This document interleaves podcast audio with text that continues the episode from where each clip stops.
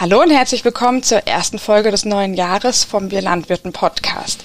Diesen Monat dreht sich alles um das Thema Wald, klimaresilienten Wald. Daher habe ich heute als Gast Professor Dr. Jürgen Bauhus. Er ist Leiter der Professur für Waldbau an der Uni Freiburg. Jürgen, schön, dass du da bist. Ja, schön hier zu sein, in diesem wunderschönen Gebäude. Es ist wirklich ein schönes Gebäude. Waldbau, Jürgen, vielleicht kannst du einfach mal erzählen, was Waldbau eigentlich ist. Ja, also Waldbau, ähm, das ist im Prinzip die Steuerung des Waldes äh, und wir steuern da die Zusammensetzung, hauptsächlich die Zusammensetzung der Baumarten äh, und die Struktur. Und äh, wir steuern das so, dass wir versuchen, damit bestimmte Waldfunktionen, die Waldeigentümer sich wünschen, dann bereitstellen zu können. Und aus diesen Waldfunktionen äh, leiten sich dann Ökosystemleistungen ab. Und von daher brauchen wir im Waldbau auch eben ein gutes Verständnis von diesem Zusammenhang zwischen Struktur der Wälder, Zusammensetzung der Wälder und den davon abhängigen Funktionen und Leistungen. Und das ist das, was wir dann auch in der waldbaulichen Forschung betreiben. Sehr spannend. Ähm, Ökosystemdienstleistungen, guter Begriff. Was sind denn Ökosystemdienstleistungen beispielsweise? Also dieser Begriff der Ökosystemleistungen, den gibt es seit etwa 20 Jahren oder äh, der ist ja jedenfalls im öffentlichen Diskurs.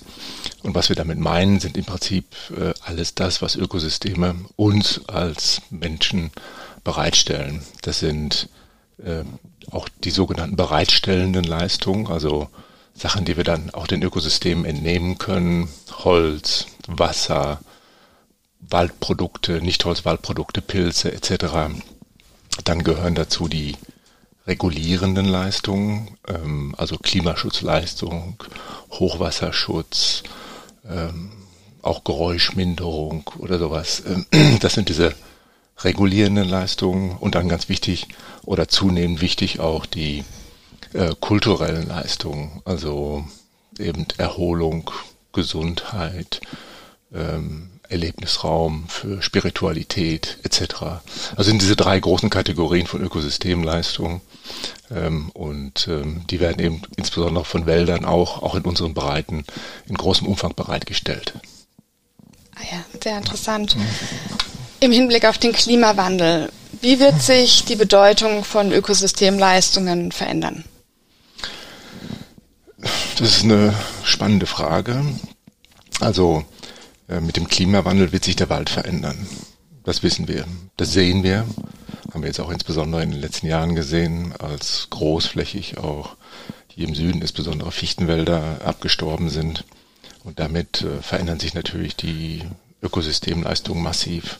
Also auch die Klimaschutzleistung der Wälder, dadurch, dass der Wald aus der Atmosphäre CO2 aufnimmt äh, und einerseits im Ökosystem speichert, andererseits auch in den Produkten speichert, die wir dem Wald entnehmen. Äh, das nimmt dann natürlich ab. Das findet auf diesen Flächen erstmal dann lange Zeit äh, in einem deutlich geringeren Maße statt. Oder so Wälder, die absterben, ähm, öffnen dann auch zum Beispiel der Erosion äh, von Böden die Tür. Ähm, Trinkwasserleistungen werden gefährdet, haben wir zum Beispiel im Harz festgestellt, wo wir auch massives Waldsterben hatten ähm, oder Absterben von Beständen ähm, dort sind die Nitratgehalte in den Talsperren nach diesen Ereignissen direkt hochgegangen. Das sind also alles Konsequenzen äh, dieser Veränderung. Und was meinst du, was sind Maßnahmen, die man jetzt ergreifen müsste? Jetzt quasi. Ja, also was wir jetzt machen müssen, ähm, ist vor allen Dingen die, die Wälder ähm, an die Veränderungen, die wir antizipieren können, äh, anzupassen, also sie anpassungsfähig zu machen und resilient, dass sie sich also von, was wir als Störungen nennen, also wenn Bäume absterben, ähm, auch relativ schnell wieder erholen können und äh, auch nach wie vor dann diese Ökosystemleistung auf dem gewünschten Niveau bereitstellen können. Und ähm, diese Anpassungen, die können natürlich sehr vielfältig sein äh, und sollten auch vielfältig sein und sollten aber auch ähm, darauf abgestellt sein, dass die Wälder eben ähm, auch sich erholen können von Dingen, von denen wir noch gar nicht wissen, äh, was sie sind. Ja, also es gibt bestimmte Dinge, da können wir uns relativ gut drauf einstellen. Ähm, wir haben relativ belastbare Modelle dazu, wie sich das, wie sich diese schleichenden Klimaveränderungen weiterentwickeln werden. Also die CO2-Konzentration in der Luft, äh, die damit zusammenhängenden Temperaturerhöhungen, auch zum gewissen Grad die Verschiebung in den äh, Niederschlagsverhältnissen, dass wir vielleicht äh, etwas mehr Niederschlägen in den Winter, im Winterhalbjahr erhalten, aber eben auch ähm, weniger im, in der Vegetationsperiode. Ähm, das können wir, sagen wir mal, relativ gut abschätzen. Was wir viel weniger gut einschätzen können, sind solche Extremereignisse. Ja, also diese zwei massiven Trockenjahre, 18, 19 und zum gewissen Teil auch noch 2020, ähm, das hat niemand vorhersehen können. Ähm, wir wissen, dass sie kommen werden, aber wann sie kommen und in welcher Intensität, ähm, das wissen wir nicht. Und ähm, zudem gibt es natürlich nicht nur eben den Klimawandel als solchen, ähm, der ist ja Teil des globalen Wandels. Und der globale Wandel ähm, der umfasst natürlich auch den Austausch von Waren, äh, auch dass wir um die Welt reisen und dadurch zum Beispiel auch viel neue Arten äh, mit nach Hause bringen oder eben verschiffen. Und äh, das kann massive Konsequenzen haben. Und das sehen wir auch. Ja, die meisten haben das mitbekommen, dass bei uns die Eschen gerade dabei sind, äh, auszusterben. Wir hoffen, dass es nicht unbedingt passiert. Wir sind auf der Suche nach Resistenz in dieser Art. Aber das ist auch ein eingeschleppter Pilz, äh, der diese Baumart ähm, dann sehr schnell zum Absterben bringt. Und so sehen wir und haben wir auch in der Vergangenheit schon gesehen, dass eben auch viele Krankheiten und Schädlinge eingeschleppt werden, die dann auch solche Baumarten, von denen wir annehmen, wie zum Beispiel bei der Esche, dass sie geeignet sind fürs Klima, für das zukünftige Klima, die dann solche Hoffnungsträger wieder aus dem Repertoire der Möglichkeiten entfernen. Ja, das stimmt. Mit der Esche, das ist wirklich schade. Ja. Da hat die FVA ja ein großes Forschungsprojekt ähm, für die Super-Esche. Haben wir auch schon hm. drüber berichtet, genau. Hm. Ähm, wir sind ja jetzt hier vor allem im Haus von Landwirtinnen und Landwirten, die Bauernwälder haben oder Erbschaftswälder und prinzipiell Privatwälder spielen eine große Rolle in Deutschland. Fast die Hälfte von Wald ist im Privatbesitz. Was für eine Rolle deiner Meinung nach ist jetzt wichtig, dass die Privatwälder spielen? Was müssen Waldbesitzende jetzt beachten? Ja, Waldbesitzende müssen äh, vor allen Dingen eben sich daran machen, ähm, sofern sie das in der Vergangenheit noch nicht gemacht haben, ihre Wälder äh, an den Klimawandel anzupassen äh, und ihn anpassungsfähig zu machen. Und ähm, diese Aufgabe ist eine sehr große Aufgabe, auch eine schwierige Aufgabe. Und ähm, die ist für viele Privatwaldbesitzer und Besitzerinnen nochmal eine viel größere Herausforderung. Wir sehen, ähm, dass zum Beispiel auch die Baumartenzusammensetzung äh, im Privatwald äh, oft noch weiter entfernt ist von einem resilienten Wald. Äh, wir haben dort ähm, auch gerade in Baden-Württemberg überproportional viel Fichte, ähm, und gleichzeitig haben wir sehr kleine Besitzstrukturen. Ja, also in, in Baden-Württemberg ähm, sind das wie auch im, im Bundesdurchschnitt etwa die Hälfte der, der Privat, des Privatwaldbesitzes der Fläche nach äh, ist kleiner als 20 Hektar. Ja, und äh, sehr, sehr viele davon ähm, besitzen Wald von weniger als ein Hektar Größe. Ähm, wow. Das heißt, äh, wenn man so wenig Wald besitzt, ähm, dann ist Wald natürlich auch nicht im Fokus des Denkens äh, und der Klar. Aktivitäten. ähm, und äh, viele wissen vielleicht auch gar nicht mehr unbedingt genau, wo ihr Wald ist oder wie es ihm geht oder können da auch regelmäßig vorbeigucken. Ähm, und ähm, wenn dann zum Beispiel auch wie jetzt in den vergangenen Jahren der Wald abstirbt ähm, und die Option ist dann, dass man da vielleicht auch sehr teuer äh, wieder aufforsten muss, ähm, dann ist vielleicht auch die Motivation, sich mit diesem Wald zu beschäftigen, nicht besonders groß. Ein weiteres Problem ist auch, dass äh, Privatwaldbesitz oder Privatwaldbesitzende natürlich in der Vergangenheit ihre Wälder sehr viel aus ihrem Erfahrungswissen heraus bewirtschaftet haben. Ähm, da hat man gemacht, was die Väter oder Mütter äh, schon gemacht haben oder die Generation davor. Hat sich ja damals auch bewährt noch, ne? So zu machen. Hat ja bis jetzt immer funktioniert. Warum sollte ich als irgendwas anderes machen? Genau. Und äh, mit dem Klimawandel ist das natürlich jetzt, ähm, da haben wir so einen Game Changer. Ja? Also ähm, das Erfahrungswissen hat deutlich oder verliert ganz, ganz rapide an Wert. Ähm, und ähm, viele Privatwaldbesitzende haben dann auch häufig nicht die Kapazitäten, quasi sich äh, auf dem Laufenden zu halten, ähm, um zu erfahren, ähm, was sind jetzt die Dinge, die ich am besten machen soll. Ähm, und auch durch die äh, Reform der Forstverwaltung ähm, mit einer Veränderung auch des Beratungssystems ähm, kommt vielleicht auch die Beratung nicht mehr so gut an ähm, bei diesen insbesondere kleinen Privatwaldbesitzern. Also da haben wir auch ähm, ein großes Defizit und da brauchen wir einfach auch, sagen wir mal, schlagkräftige Strukturen, ähm, die einerseits die Beratung effektiv übernehmen können, ähm, aber auch die insbesondere sehr kleinen Privatwaldbesitzer in ihrer Bewirtschaftung dann auch unterstützen oder im besten Falle häufig einfach die Bewirtschaftung für sie übernehmen können ähm, durch Wald, ne, Betriebsgenossenschaften, ähm, Bewirtschaftungsgemeinschaften etc. Also wirklich ein äh, genossenschaftlicher Betrieb, ähm, wo sich dann die vielen kleinen Waldbesitzer zusammenschließen, Profis engagieren, die den Wald äh, für sie bewirtschaften. Okay, also das ist eine Möglichkeit, quasi jemand anderen zu beauftragen. Welche Möglichkeiten habe ich denn noch als Privatwaldbesitzer, Informationen diesbezüglich einzuholen? Also Informationen gibt es natürlich sehr viel. ähm, mittlerweile auch natürlich äh, im, im, Internet. Äh, hier gibt es auch ähm, sehr gute Plattformen, wie zum Beispiel waldwissen.de, äh, wo auch regelmäßig ähm, Ergebnisse aus wissenschaftlicher Forschung in populärwissenschaftliche äh, Mitteilungen übersetzt werden. Äh, darüber kann, da kann man sich natürlich informieren. Ähm, es gibt natürlich auch die Ansprechpartner äh, in der Forstverwaltung ähm, oder eben auch ähm, äh, andere Berater in diesem Bereich. Also Möglichkeiten sind da.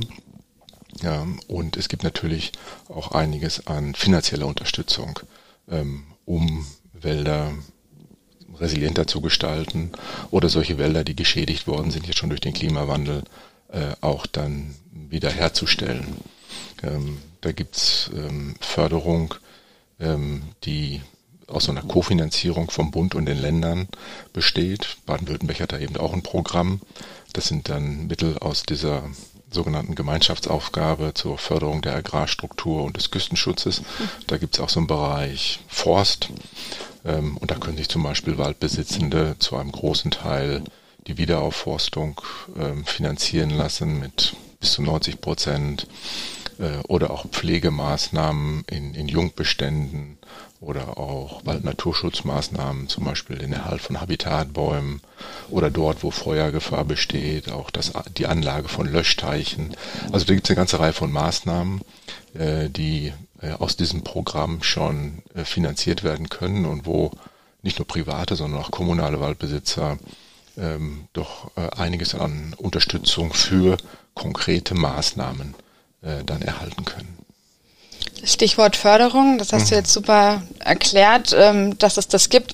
Jetzt wurde ja Ende letzten Jahres diese 900 Millionen Euro bis 2026 bereitgestellt oder sollen bereitgestellt mhm. werden für klimaangepasstes Waldmanagement.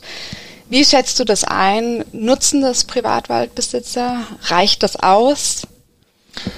Ähm, das Programm ist ja jetzt erst äh, seit kurzem unterwegs und ähm, es ist eines der größten Förderprogramme, ähm, das wir in der Waldwirtschaft äh, bisher gesehen haben, mit diesen 900 Millionen für äh, knapp fünf Jahre. Ähm, das ist jetzt, ähm, um das vielleicht nochmal mit dem, was ich äh, vorher beschrieben habe, zu vergleichen, ähm, ein wirklich anderer Ansatz. Ähm, denn diese Förderung ähm, von Maßnahmen ist hier wirklich nicht Teil des Programmes, sondern hier wird im Prinzip der Waldzustand ähm, honoriert. Ah, okay. Ja, ähm, und ähm, das ist auch ein, ein wirklich wichtiger ähm, Schritt in die richtige Richtung, das muss man sagen. Ähm, denn wenn ich immer nur Maßnahmen fördere, äh, die in eine gewünschte Richtung gehen, dann fördere ich auch immer nur diejenigen, ähm, die diese Maßnahmen in der Vergangenheit noch nicht gemacht haben. Klar. Und diejenigen, die in der Vergangenheit alles richtig gemacht haben und deren Wälder Ökosystemleistung zu einem hohen Niveau bereitstellen, ja. Äh, die können davon im Prinzip nicht profitieren. Ähm, und dieser Kerngedanke, dass man im Prinzip Waldzustände fördert, also einen resilienten und klimaanpassungsfähigen Wald, ähm, der geht auf dieses Gutachten zurück, das wir 2021 äh, vom Wissenschaftlichen Beirat für Waldpolitik veröffentlicht haben. Da haben wir das genau vorgeschlagen. Ähm, vor dem Hintergrund, dass eben nur resiliente und anpassungsfähige Wälder im Prinzip langfristig in der Lage sind, diese Ökosystemleistung, die wir als Gesellschaft vom Wald erwarten, leisten können. Und bisher sind diese Ökosystemleistungen im Prinzip äh, von den Waldbesitzenden subventioniert worden. Äh, Waldbesitzenden haben zu, oder auch nicht nur in der Vergangenheit, sondern es ist jetzt eigentlich immer noch so, äh, zu mehr als 90 Prozent ihres Einkommens aus dem Wald, aus dem Verkauf von Holz erzielt. Genau. Ja, ähm, und diese ganzen anderen Leistungen, die wir als Gesellschaft vom Wald ähm, erhalten, werden im Prinzip den Waldbesitzenden äh, nicht honoriert. Die kriegen da nichts für. Also auch für das saubere Trinkwasser nicht, für den Klimaschutz nicht, für die Erholungsleistung nicht. Ähm, und ähm, vor dem Hintergrund, dass wir erwarten müssen, dass die Ertragslage aus dieser konventionellen Waldbewirtschaftung ähm, und der Finanzierung aus dem Holzerlös dass dies in Zukunft ähm, ja, wenigstens fragwürdig, sehr wahrscheinlich deutlich abnehmen wird. Äh, damit steht dann natürlich auch die Bereitstellung aller anderen Ökosystemleistungen in Frage. Ähm, warum wird das wahrscheinlich abnehmen? Zum einen werden die wirtschaftlich bedeutsamen und ertragreichen Baumarten, insbesondere die Fichte, ähm, die werden deutlich an Bedeutung verlieren äh, und abnehmen. Ähm, die Baumarten, die an deren Stelle kommen, wenn wir jetzt mal die Douglasie ähm, außer Betracht lassen, die sind äh, weniger wirtschaftlich. Gleichzeitig wird wahrscheinlich auch die Produktivität ähm, der Wälder insgesamt abnehmen, auch mit dem Wechsel der Baumarten. Ähm, die Wälder werden dadurch, dass sie gemischter und diverser werden, auch komplexer werden in ihrer Bewirtschaftung. Ähm, und diese Komplexität äh, spiegelt sich dann auch in Bewirtschaftungskosten wieder. Das heißt, wenn ich zum Beispiel ernte, dann habe ich da nicht ein Holzpolter von einer Baumart und einen Käufer, äh, sondern habe ich vielleicht ein Dutzend Polter mit verschiedensten Baumarten und Dimensionen und muss für alles einen verschiedenen Käufer haben, verschiedene Verträge machen und so weiter. Also als Beispiel, wie diese Komplexität mit der Mischung auch zunimmt. Ja. Und wir werden eben auch in Zukunft ähm, wahrscheinlich noch mehr solcher Störungen äh, erleben äh, die dann dazu führen, dass es zum Beispiel Verwerfungen am Holzmarkt gibt und man das Holz dann äh, eben nicht mehr zu guten Preisen verkaufen kann, sondern äh, es zum Teil verramschen muss, äh, um es loszuwerden, wie wir es jetzt auch äh, eine Weile hatten, ähm, jetzt im letzten Jahr nicht mehr, aber den Jahren davor. Also alles das wird im Prinzip die Ertragslage äh, der Forstbetriebe äh, deutlich verändern. Ähm, und äh, angesichts dieses Risikos ähm, haben wir eben ähm, diesen Vorschlag gemacht, dass es wichtig ist, die Ökosystemleistung und die Bereitstellung dieser Ökosystemleistung zu honorieren. Und äh, da setzt genau dieses Programm an, dieses klimaangepassten Waldmanagements. Das steht ja auch unter dieser Überschrift. Honorierung von Ökosystemleistung. Letztendlich ist es eine Finanzierung dieser Ökosystemleistung, ähm, damit Wälder eben dann auch so bewirtschaftet werden, wie wir uns das als Gesellschaft wünschen, ähm, beziehungsweise im Hinblick auf diese Ökosystemleistung, die wir nachfragen. Genau. Wenn ich jetzt aber einen Bestand habe, Fichten, Reinbestand, ähm, der hat natürlich jetzt wenig Chancen, wahrscheinlich ist es sogar schon Hops. Und ich möchte jetzt gern dieses klimaangepasste Waldmanagement durchführen. Das dauert jetzt aber natürlich bekannterweise ja. ein bisschen. Kann ich dann trotzdem schon die Förderung beantragen oder wie läuft es? Also ähm, diese Förderung kann man auf jeden Fall beantragen. Ähm, es gibt da, glaube ich, eine Mindestfläche, die habe ich jetzt gerade nicht auf dem Schirm. Mhm. Ähm, also wenn man da, glaube ich, nur mit einem halben Hektar ins Rennen geht, dann äh, lohnt sich da wahrscheinlich der Aufwand nicht. Ähm, aber letztendlich kann man das auch beantragen. Wichtig ist, dass man ja den Wald dann äh, in diese Richtung entwickelt. Ähm, und viele der Dinge, die da äh, eingefordert werden, ähm, die kann man dann auch erfüllen, wie zum Beispiel, äh, dass diese Wälder eine Vorverjüngung haben sollten, also eine Verjüngung unter dem Schirm. Ähm, das dient dann quasi der Erholung der Wälder, wenn solche Störungen mal eintreten sollen, also wenn ähm, der Hauptbestand abstirbt, zum Beispiel der Fichtenbestand, mhm. äh, der dann vom Borkenkäfer gefressen wird, wenn ich dann darunter schon ähm, vor allen Dingen auch andere Baumarten verjüngt habe, wie vielleicht die Tanne oder die Buche, ähm, dann habe ich einen erheblichen Vorteil, weil ich muss nicht von vorne anfangen genau. äh, und kann mir vielleicht dann auch extreme Kosten sparen oder die Verjüngung wächst dann auch sicherer an, als wenn ich die auf der Freifläche etablieren muss, mit den Extrembedingungen, die dann auf der Freifläche äh, geschehen. Ähm, genauso gut kann ich da auch ähm, ja, Baumarten einbringen, ähm, die für die Zukunft standortsangepasst sind.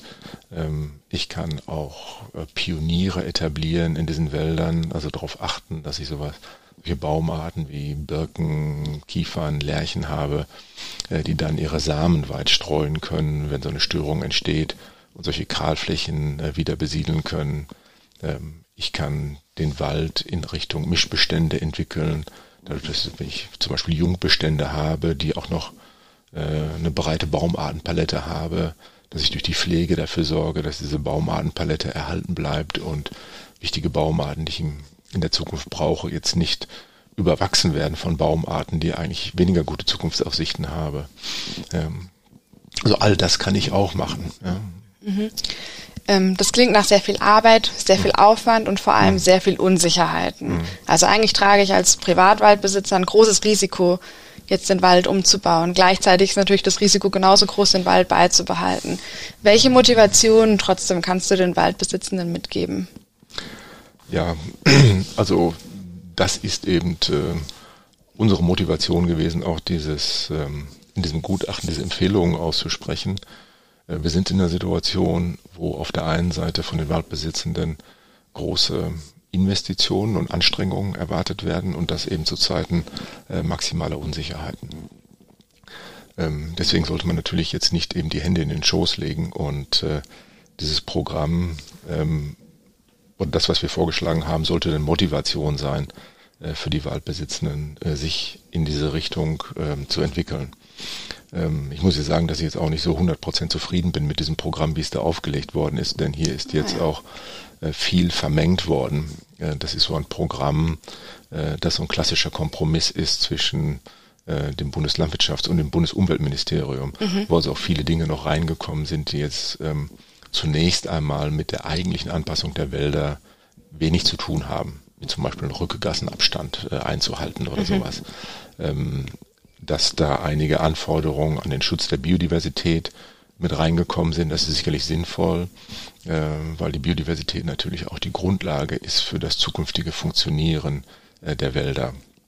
Aber man hätte hier deutlich mehr noch den Fokus eigentlich auf die Anpassung äh, legen können. Ähm, womit ich eigentlich auch nicht so ganz zufrieden bin, ist mit der Umsetzung dieses Programms, dass zum Beispiel dadurch, dass jetzt eben diese pauschale Förderung dann gibt für Waldzustände, ähm, natürlich auch zum einen Unterschiede, ähm, die es jetzt gibt zwischen Wäldern, in dem, was sie an Ökosystemleistungen schon bieten, ja. im Prinzip nivelliert werden. Ja, also jemand, der den, sag mal, besten, resilientesten, anpassungsfähigen Wald hat, der kriegt durch dieses Programm genauso viel äh, wie jemand, der vielleicht noch 80 Prozent Fichte da stehen hat, ah, okay. mit einem hohen Risiko und so weiter. Mhm. Ja, äh, solange sie diese anderen Kriterien erfüllen. Und das andere, und das andere, was auch aus meiner Sicht problematisch ist, ist, dass ähm, andere Fördertatbestände ähm, dann rausgenommen werden. Also wer jetzt zum Beispiel durch dieses Programm gefördert wird, erhält dann keine Förderung mehr für die Jungbestandspflege. Ähm, und oh. das ist, glaube ich, eben etwas, wo ähm, der Sinn dieses Programms vielleicht auch nicht so ganz verstanden worden ist. Denn ähm, man sollte da jetzt keine Aktivitäten nicht mehr fördern, die eben auch wichtig sind für die Anpassung, die aber nichts mit dem eigentlichen Zustand des Waldes zu tun haben. Klar, das sind Maßnahmen, die man machen muss, um diesen Zustand zu erhalten. Ähm, aber ähm, wenn dann einige dieser anderen mal Fördertatbestände oder Fördermöglichkeiten wieder rausgenommen werden, ähm, dann verschmälert sich dieser Betrag, den Waldbesitzende letztendlich bekommen können, auch nochmal deutlich. Und das, was wir da jetzt haben, diese 90 bis 100 Euro pro Hektar und Jahr, das würde ich eher auch als Untergrenze ansehen für diese Ökosystemleistungen, die bereitgestellt werden. Genau. Also das heißt, die Ökosystemleistungen werden quasi noch nicht untereinander richtig differenziert, finanziell gesehen, richtig. Und dann 100 Euro pro Hektar und Jahr klingt jetzt auch erstmal nicht so wahnsinnig viel für den ganzen Umbau des eigenen Waldes, wenn man eben auch noch auf Biodiversität etc. achten soll. Ähm, das heißt, man braucht schon sehr viel Motivation und auch ein bisschen Eigenverantwortung, das alles zu machen. Jetzt wird man oft konfrontiert, gerade als Waldbesitzer, finde ich zumindest, ähm, mit Aussagen wie, lass doch den Wald einfach machen. Was passiert, wenn man den Wald quasi einfach in Ruhe lassen würde? Mhm. Also die Ausnutzung natürlicher Prozesse ist eigentlich schon immer wichtig gewesen, auch in der Forstwirtschaft. Ähm, und das ist auch ein Grundgedanke der naturgemäßen Waldwirtschaft, die auch so ein wichtiges Leitbild ist, dass sich auch viele Betriebe, private, kommunale, staatliche Betriebe auf die Fahnen geschrieben haben und im Prinzip die Art und Weise, wie wir Wälder bewirtschaften, schon seit Jahrzehnten bestimmt. Ähm, und für Waldbesitzende ist das ähm, nicht nur etwas, was sie gemacht haben, äh, weil es ein toller Gedanke ist, äh, die Natur Natur sein lassen oder natürliche Prozesse zu nutzen, sondern weil es auch enorm Kosten spart. Also wenn ich die Wälder natürlich verjüngen kann, statt da äh, zu pflanzen ähm, oder wenn ich warten kann, bis sich zum Beispiel den Jungbestand ausdifferenziert, ähm, ohne dass ich da eingreifen muss mit, der, mit dem Freischneider oder der Motorsäge, äh, das kann enorme Kosten sparen. Aber ähm, das, dabei sollte man das Ziel im Auge haben. Ja, was ist das Ziel der Waldbewirtschaftung? Ähm, und nicht jede natürliche Entwicklung führt zum Ziel. Ähm, das ist ein schönes Narrativ, ähm, aber das greift eben häufig nicht. Also wenn ich jetzt äh, zum Beispiel diese Flächen nehme, die durch das Absterben von Fichtenwäldern entstanden sind, da wird man da sehen, dass wenn ich da nichts tun würde, dann würde sich in den meisten Fällen, besonders auf mal Saurumsubstrat, wie wir es auch hier im Schwarzwald haben, äh, wieder massiv die Fichte durchsetzen. Das heißt, ich würde eigentlich wieder äh, das gleiche Problem bekommen. Kann man sagen, okay, ist halt wieder Fichte, ähm, versuche ich es nochmal. Ähm, was wir dabei aber nicht bedenken, ist, dass wenn wir dann das gleiche Problem in 30, 40 Jahren wieder haben, wenn die Fichten wieder so alt sind, dass sie vom Borkenkäfer geholt werden, äh, dass in 30 oder 40 Jahren das Klima sich so viel weiter verändert hat, dass eine Anpassung viel, viel schwieriger werden wird, äh, als sie das heute ist. Ja, also das, das Problem der Anpassung durch natürliche Prozesse in die Zukunft zu verlagern, äh, kann zum massiven Eigentor werden. Wälder passen sich an. Äh, auch die Baumartenzusammensetzung wird sich an ein zukünftiges Klima anpassen. Aber es gibt so Modellierungen, zum Beispiel für Nationalpark Berchtesgaden, haben wir das gemacht. Da sieht man, dass das so in der Größenordnung von 500 bis 600 Jahren dauern würde. Und da müssen wir uns fragen, wow. haben wir so viel Zeit? Ja. ja. Also das ist ein Beispiel. Anderes Beispiel ist, dass wir häufig in Jungbeständen, auch gerade solchen, die zum Beispiel nach Störungen entstanden sind, auf, auf ähm, Kahlflächen, dass wir da eine ganz hohe Baumartendiversität haben wenn wir da aber nicht eingreifen würden, dann würde diese Baumartendiversität sehr schnell verschwinden, weil es einige Arten gibt, die sehr konkurrenzkräftig sind, Buche und Fichte äh, zum Beispiel, und die Baumarten, die weniger konkurrenzkräftig sind, wie zum Beispiel Eichen oder auch diese Sorbusarten, Elsbeere, Speierling, ähm, Kirschen, die würden dann relativ schnell überwachsen werden. Und wir würden quasi das, was wir als an, an Anpassungspotenzial in diesen Jungbeständen haben, verlieren. Ähm, und durch eine gezielte Förderung von den Baumarten, die ich für die Zukunft brauche und einem Erhalt der Diversität, äh, kann ich hier unheimlich viel erreichen. Ähm, und das wird einfach alles ausgeblendet, wenn man sagt, äh, wir müssen jetzt ähm, das schön laufen lassen. Ich denke, hier wird auch ein, ähm, an ein Gefühl quasi äh, appelliert, ähm, das viele von uns äh, mit sich tragen. Ähm, wir wissen, die meisten von uns wissen, dass ähm, wir im Prinzip, ähm, was die Umwelt angeht, die Karre in den Mist gefahren haben. Ja, wir sind schuld für diesen Klimawandel. Der ist menschengemacht. Ähm, und von daher haben wir auch alle ein Interesse und Bedürfnis, äh, da etwas zu tun. Ähm, und ähm, wenn dann jemand kommt und sagt, ja, wir müssen jetzt, wir haben uns an der Natur versündigt, äh, wir müssen sie jetzt in Ruhe lassen, nur so kann sie sich erholen, äh, dann klingt das unheimlich gut. Und ich als Einzelner brauche ja auch nichts für zu machen. Das ja. ist noch besser. Ja? Genau. Äh, das müssen ja dann andere ausbaden, äh, ja. insbesondere was den Wald betrifft. Also ähm, in gewisser Weise hat das für mich so den Anschein eines, sag mal, modernen emotionalen Ablasshandels, ähm, der da betrieben wird. Mhm. Ja, so habe ich das tatsächlich noch nie betrachtet, aber ergibt Sinn für mich.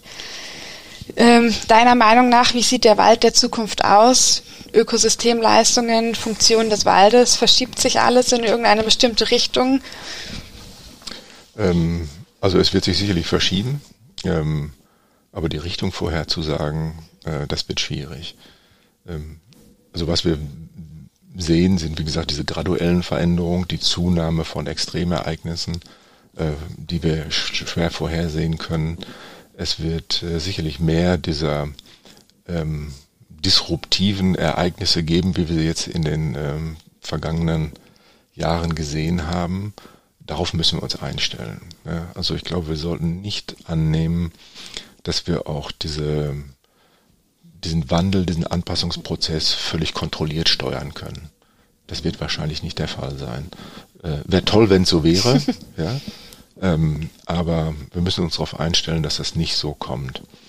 Ähm, und auch hier, denke ich mir, ähm, haben Waldbesitzer oder sollten Waldbesitzer sich überlegen, ähm, wie sie zum Beispiel auch das Holz in ihren Wäldern, äh, das da jetzt steht, äh, am besten verwenden können, äh, wie es auch die besten, die höchsten Klimaschutzleistungen bringen kann. Ähm, wenn dieses Holz, und wir haben hohe Vorräte in unseren Wäldern, gerade auch im Privatwald, ja. äh, wenn dieses Holz einmal kontrolliert genutzt werden kann, um damit auch den Waldumbau voranzutreiben. Mhm. Ähm, denn wenn ich die Wälder verjüngen will, dann muss ich da ja auch Licht reinbringen. Ähm, dann kann einerseits der Waldbesitzende ähm, bessere Erlöse erzielen für dieses Holz, als wenn es nach Kalamität anfällt. Ja. Ähm, und eine kontrollierte Nutzung des Holzes führt auch dazu, dass dieses Holz dann hochwertig verwendet werden kann. Äh, zum Beispiel als Bauholz, wie in diesem wunderschönen Gebäude hier, und somit auch ähm, eine hohe Speicherleistung äh, von CO2 und eine hohe Substitutionsleistung damit erzielt werden kann. Mhm. Ähm, wenn wir dieses Holz quasi ähm, nur na, dann durch zufällige Nutzung äh, entnehmen, zum Beispiel nach Störungen, wenn dann eben es auch diese äh, Marktverwerfung gibt, ähm, dann wird dieses Holz häufig eben nicht so einer hochwertigen Verwendung zugeführt, sondern es wird dann vielleicht gehackt oder nach China exportiert oder sonst was. Mhm. Ähm, und äh, diese Klimaschutzleistung des Holzprodukts durch die Substitution ähm, und CO2-Speicherung ist dann deutlich geringer. Also das ist auch etwas, was Waldbesitzende, glaube ich, ähm, auf dem Schirm haben sollten. Ähm, und es gibt für Waldbesitzende sicherlich auch eine ganze Reihe von ähm, Optionen, die sie jetzt machen können, die man sicherlich als No-Regret-Option, also etwas, was man nicht bedauern muss, mhm. bezeichnet. Und einige dieser Sachen, die da auch in diesem klimaangepassten Waldmanagement drinstehen, sind solche äh, Optionen, die man nicht bedauern wird, nämlich wenn man Vorverjüngung in den Wäldern etabliert, äh, wenn man die Wälder diverser gestaltet mit mehr Baumarten. Äh, das sind alles solche No-Regret-Optionen, äh, die gemacht werden können, äh, damit wir eben auch auf diese unvorhersehbaren Ereignisse besser eingestellt sind. Spannend. Also es gibt auf jeden Fall Möglichkeiten, die alle irgendwie in Angriff nehmen können. Es gibt hm. Optionen, sich zu informieren. Trotz allem ist sehr viel Unsicherheit, wie gesagt, in Zukunft dabei und auch nicht so viel Positives aktuell. Aber gern zum Abschluss wollte ich dich fragen, hast du auch positive Nachrichten zum Thema Wald? Also auf den meisten Waldstandorten, den allermeisten Waldstandorten werden wir auch in Zukunft Wald haben. Denke, das ist schon mal eine positive Nachricht. Auf jeden Fall. Ne, und ähm, dieser Wald wird uns auch ähm, in Zukunft äh, viele Ökosystemleistungen bieten. Ja, also wenn wir jetzt, ähm, sagen wir mal, diesen Klimasprung machen und sagen, es wird vielleicht zwei, drei Grad wärmer, hoffentlich keine vier, ähm, und äh, gehen jetzt äh, nach Südfrankreich äh, oder nach Italien, äh, dann sehen wir, dass es dort auch noch Wald gibt. Ja, aber sieht sehr anders aus. Ähm, und ähm, ja, da, da werden wir uns umstellen müssen. Ja. Ähm, aber es ist nicht so, als wenn wir jetzt auf großer Fläche äh, Wald verlieren werden. Ähm, aber diese Anpassung, die wird eben natürlicherweise nicht so schnell passieren. Also wir müssen da äh, schon aktiv etwas machen. Und da gibt es eben auch sehr viele Möglichkeiten, dass wir uns da einbringen. Ähm, und was diese Herausforderung äh, auch mit sich bringt oder ein, ein Potenzial, äh, das es mit sich bringt, ist, dass sich eben die Gesellschaft äh, auch wieder stärker für den Wald interessiert und wir auch hoffentlich einen neuen Pakt schmieden können zwischen Waldbesitzenden und Gesellschaft. Und auch da sehe ich dieses äh, Programm, das jetzt aufgelegt worden ist, äh, klimaangepasstes Waldmanagement, wo ja im Prinzip die Steuerzahler ähm, den Waldbesitzenden Geld an die Hand geben, um zu sagen, hier, wenn du den, den Wald so in unserem Sinne bewirtschaftest, dann sind wir bereit, das zu unterstützen. Ähm, wie gesagt, das ist jetzt mal der erste Schritt und ich würde auch dafür plädieren, zu gucken, wie gut es angenommen wird und auch mal das Programm zu hinterfragen und nach ein paar Jahren zu überprüfen und, und das weiter anzupassen. Ähm, aber ähm, es zeigt, dass sich hier was bewegt und dass es so ein erster Schritt sein könnte in Richtung eines neuen Pakts zwischen Waldbesitz und Gesellschaft. Ähm, und wenn wir das erreichen, ähm, dann hat dieser Wandel sicherlich auch etwas Gutes ausgelöst. Das sind doch sehr schöne Abschlussworte. Ich bedanke mich vielmals für deine Zeit und die vielen tollen Informationen. Auf jeden Fall. Ich hoffe, Privatwaldbesitzer ähm, können davon auch profitieren und von dem ganzen Projekt und allem. Und ich bedanke mich, dass du da warst. Sehr gerne.